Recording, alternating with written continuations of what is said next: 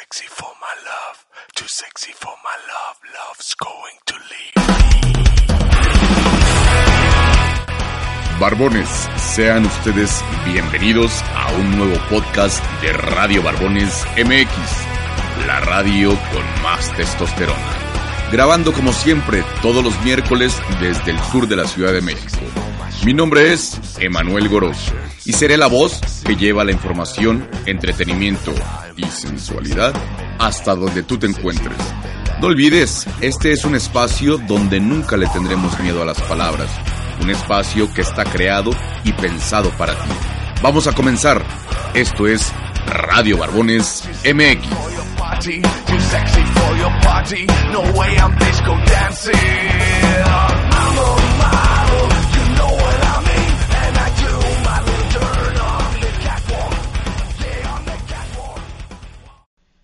Onda, barbones? ¿Cómo están? Qué gusto saludarlos una vez más en un miércoles tan hermoso, porque las lluvias cada vez despejan más este smog. Afortunada, afortunada, perdón, afortunados los que viven fuera de la Ciudad de México, porque de verdad el smog aquí cada día está imposible. Cada día nos llenamos más de gente, más, de, más tráfico, más pleitos, que si Lady Piñata, que si Lady Tacos al... Ah, no, ese es este... Lord Tacos al Pastor. Bueno, infinidad de problemas en esta Ciudad de México. Pero afortunadamente está el miércoles de podcast de Radio Barbones MX, la radio con más testosterona. Y sobre todo que vienen los eventos más importantes de todo el año. Viene nuestro séptimo aniversario y espero que tú ya estés listo, que ya tengas preparado todo tu atuendo. Recuerda que es rosa con dorado.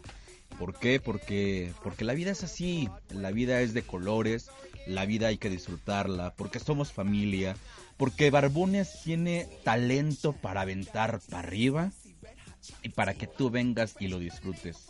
Hay de todo como en la viña del Señor y vamos a disfrutarlo, vamos a gozar del talento de cada uno de los participantes, vamos a conocernos, vamos a entablar amistades, vamos a mantenernos, a pesar de que estemos a la distancia, vamos a mantener, mantenernos cerquita, vamos a apapacharnos. Esta es la oportunidad de hacerlo. Y así es como viene a mi mente que la semana pasada estuvimos hablando de relaciones tóxicas, pero solamente hablamos de aquellos que la recibimos o que la recibieron. Porque todos de alguna manera hemos estado inmersos en una relación así. Pero también algunos lo han permitido y se han dejado llevar en el nombre del amor. Y qué lamentable, qué lamentable es tener que llegar a ese momento de excusar al otro porque estás enamorado, ¿no? Es por eso que mi tema del día de hoy tiene que ver que nos demos cuenta que la violencia no solamente es física. La violencia no solamente se manifiesta de esa forma. La violencia puede ser verbal, psicológica, financiera. Hay mil formas de, ejercer violencia en la otra persona. Pero vamos, vamos, voy a tratar, voy a tratar de desenmarañar un poquito este tema, porque para mí me parece importante que nos demos cuenta de todo lo que estamos viviendo.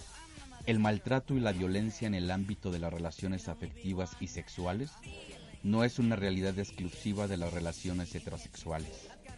En las parejas y en las relaciones formadas por dos hombres o dos mujeres, se dan situaciones reales de violencia, tanto física como psicológica. Esta violencia llamada intrangénero permanece en el anonimato lejos de estadísticas y números. En unos casos porque las propias personas que la sufren no lo manifiestan ni lo dan a conocer. Y en otros porque la propia sociedad, y en concreto los agentes sociales, les cuesta creer que existe violencia en las relaciones lésbicas y homosexuales. Pero a ver, vámonos despacio y con calma. ¿Qué es la violencia intrangénero? Se denomina violencia intrangénero a aquellas que en sus diferentes formas se produce en el seno de las relaciones afectivas y sexuales entre personas del mismo sexo. La violencia que se da en las relaciones afectivas y sexuales que establecen dos personas es un ejercicio de poder y el objetivo de la persona que abusa es dominar y controlar a la víctima. Entonces, estamos hablando que hay distintos tipos de violencia. La expresión de violencia más común y que más fácilmente se identifica con la palabra violencia es la agresión física. Pero además de la agresión física está la psicológica y la verbal, que pueden manifestarse en actitudes de dominio de la otra persona, en insultos, amenazas y en menosprecios intencionados con el único objetivo de causar un daño voluntario y de tener a la otra persona bajo un control. Y como ejemplo, podríamos mencionar cuando aquella persona o tú mismo, porque reconozcamos que también tú que me estás escuchando, puedes ejercer violencia en el otro. ¿Cuántas veces no le has dicho a tu pareja o tu pareja te ha dicho, eres un inútil y no sirves para nada? Eso es violencia. Por mínimo e insignificante que parezca, eso, barbón, eso también es violencia. ¿Cuántos de nosotros no hemos escuchado historias de amigos cuando les dicen, no te puedes juntar con ellos, no le hables a ese, no le hables a esa? Te estuve marcando y no contestaste, ¿dónde estabas? ¿Qué fuiste a hacer? Eso, eso es violencia. Porque nadie puede controlarte, nadie, no eres, nadie es tu dueño no le tienes que rendir cuentas a nadie. Hay otra situación delicada que todavía se sigue presentando en el 2019. Año en el que hemos avanzado demasiado, en el que las leyes están a nuestro favor poco a poco, pero todavía se sigue presentando situaciones en que tú, Barbón, yo, nosotros decidimos a quién le decimos y cuándo salimos del closet. Pero o desilusión cuando te enamoras de otro, te quiere controlar, te revelas y entonces ¿qué sucede? Te quiere chantajear con ir a contar lo que es de tu vida, lo que haces de tu vida. Eso es violencia. No podemos permitir que a estas alturas nos vengan a chantajear con eso. La salida del closet es una decisión propia. No tiene que ser porque el otro te obligó, no tiene que ser porque el otro te está chantajeando. Las relaciones afectivas son para disfrutarlas. Vuelvo a lo mismo. No le pertenecemos a nadie y nadie nos pertenece a nosotros. Esta cuestión se puede convertir en un elemento para ejercer control sobre el otro. En este caso, el temor constante de la víctima a verse descubierto en su entorno más cercano se convierte en una espada de Damocles que le paraliza totalmente. Pero la pregunta es, ¿por qué se dan situaciones de violencia entre personas del mismo sexo? Las razones por las que existe violencia en las relaciones entre personas del mismo sexo no tienen por qué ser necesariamente distintas a las razones por las que existe la violencia llamada machista. En las relaciones homosexuales y lésbicas, a pesar de que se tenga otra idea distinta y existan mitos falsos, también se producen roles de dominación, sumisión y control sobre una persona. Si bien es cierto, las personas LGBT no se identifican con los roles socialmente establecidos para las relaciones heterosexuales. Pero esto no significa que estén exentas de desarrollar determinadas actitudes de posesión. Pero ¿por qué la violencia entre relaciones afectivas en la comunidad LGBT no tiene estadísticas? ¿Por qué no hay números? Porque hay una dificultad para denunciar, lo que impide tener una visión real de la dimensión de este problema. La homosexualidad y el lesbianismo siguen siendo el día de hoy una cuestión que a muchas personas les cuesta aceptar y asumir, ocultando su orientación a sus círculos más cercanos, la familia, las amistades, el trabajo, por lo que si no se ha visibilizado la propia orientación y en su caso una relación con otra persona del mismo sexo, difícilmente se va a denunciar una situación de violencia en el marco de una relación lésbico-gay. La falta de conciencia de las personas LGBT para considerarse a sí mismo como víctimas. ¿Puedo estar siendo víctima de violencia por parte de mi pareja? El primer requisito necesario para que una persona que está sufriendo una situación de violencia pueda salir de la misma es ser consciente de que está sufriendo malos tratos a manos de otra persona. Además, debe identificar los elementos a través de los que se manifiesta dicha violencia para adoptar las medidas necesarias que ayuden a superar y eliminar las situaciones de violencia o maltrato. ¿Y qué voy a hacer si soy víctima de maltrato? Número uno, no ignores el problema, barbón. Habla con alguien. Parte del poder de quien te maltrata viene de estar protegido por el secreto. A menudo las víctimas sienten vergüenza y no desean que nadie se entere de sus problemas íntimos. Aunque estas situaciones son complejas y difíciles, no pienses que no se puede hacer nada y que estás totalmente desprotegido. No te aísles y nunca te quedes solo. Ante el maltrato, busca ayuda en la familia, amigos o en alguna asociación LGBT. Y si vives con él, ¿qué haces? Pues vete de la casa. Y si no puedes, procura estar acompañado y nunca solo. Yo te diría por ahí, guarda una lanita porque nunca sabes cuándo la vas a necesitar.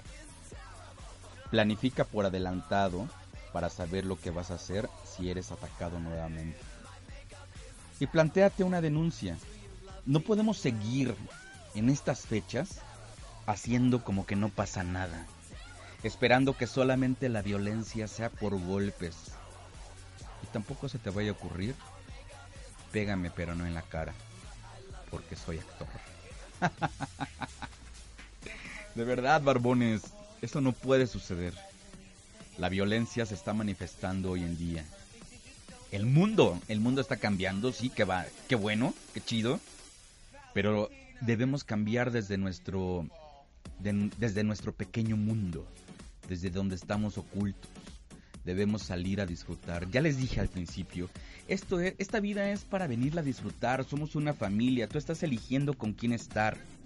Si esa persona te está maltratando, te está quitando el dinero, te está chantajeando, no es tu persona favorita. No confundas el amor con las ganas de no querer estar solo, con las ganas de, de tener miedo a estar solo. No lo confundas. No permitas que la otra persona tenga dominio sobre ti. Vamos a disfrutarlo. Yo quiero de verdad que cada uno de nosotros salgamos, gritemos al mundo que estamos enamorados, que somos felices, que gozamos de todo, absolutamente de todo lo que tenemos. Barbón de corazón, yo te pido que te acerques a cualquiera de nosotros. Estoy seguro que si tú estás viviendo una situación de, de violencia, cualquiera al que te acerques, cualquier lado a donde acudas, siempre, siempre vas a tener una mano amiga. Y por supuesto, aquí estamos, Radio Barbones, para echarte la mano, para apapacharte, para reír, para sacarte, para lo que sea necesario. Cuenta con nosotros. El conejo, donde quiera que ande, te por seguro que te va a echar la mano y yo voy a estar ahí contigo. Justo el relato de hoy queda como anillo al dedo. Porque hoy tengo la participación de otro barbón guapísimo que por supuesto quiere permanecer en el anonimato y así lo vamos a dejar.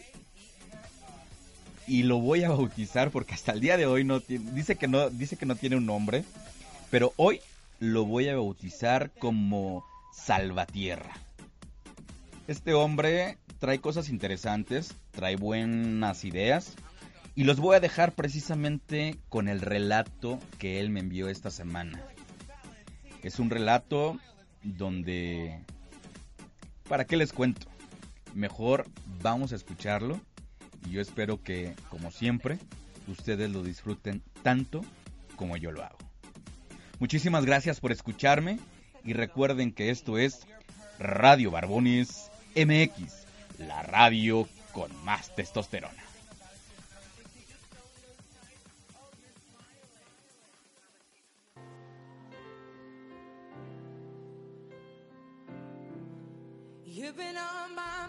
Esta noche y desde hace muchas noches no consigo dormir. Miro el reloj y son las tres de la mañana. La cabeza me da mil vueltas. Pareciera que duermo en el vacío y mi cuerpo va en caída libre hacia ningún lado. Cada uno de mis sueños termina siempre haciéndose pedazos contra el pavimento. Hay demasiados problemas en el trabajo y sigo pensando que la empresa no da para más. Necesito hacer recorte de personal buscar recursos, ampliar la cartera de clientes, salir de todas estas malditas deudas que me están acabando y mandar todo el carajo. Miro a mi derecha buscando un poco de apoyo y consuelo, pero no. Sebastián está dormido. Su respiración confirma que está en paz. En su vida no hay preocupaciones y es que en realidad no las hay. Tiene una buena vida que yo le he proporcionado y por la cual se derivan todos los problemas de la oficina porque le he dado todo, pero ¿cómo no hacerlo si es el amor de mi vida? Es el hombre perfecto. El moreno de su piel contrasta a la perfección con sus ojos color avellana. La espalda ancha y los músculos de sus hombros están bien definidos. Brazos fuertes, manos grandes en las que resaltan las venas. Los pezones en su pecho son del tamaño exacto. Todo él en conjunto es perfecto. Y por si fuera poco, el abundante vello que adorna su cuerpo me vuelve loco. Cierro los ojos para intentar dormir nuevamente, pero me es imposible. La respiración de Sebastián cambia radicalmente y es ahora agitada. Reconozco inmediatamente ese ritmo. Me es familiar. Es el ritmo de su respiración cuando estamos cogiendo. Me incorporo y lo miro fijamente. En sus labios se dibuja una gran sonrisa. Sigue respirando cada vez más fuerte y la sangre sube de a golpe a mi cabeza. Comienzo a pensar miles de cosas. ¿Con quién sueña? ¿Por qué esa sonrisa? Está cogiendo en su sueño y no es conmigo. Quisiera despertarlo para preguntarle con quién, pero no me atrevo. Lentamente descorro la sábana que lo cubre y justo cuando llego a su miembro, grandes chorros de semen brotan sobre su abdomen. No tengo dudas. Sebastián me engaña. Miro nuevamente el reloj y ahora marcan las 6.15.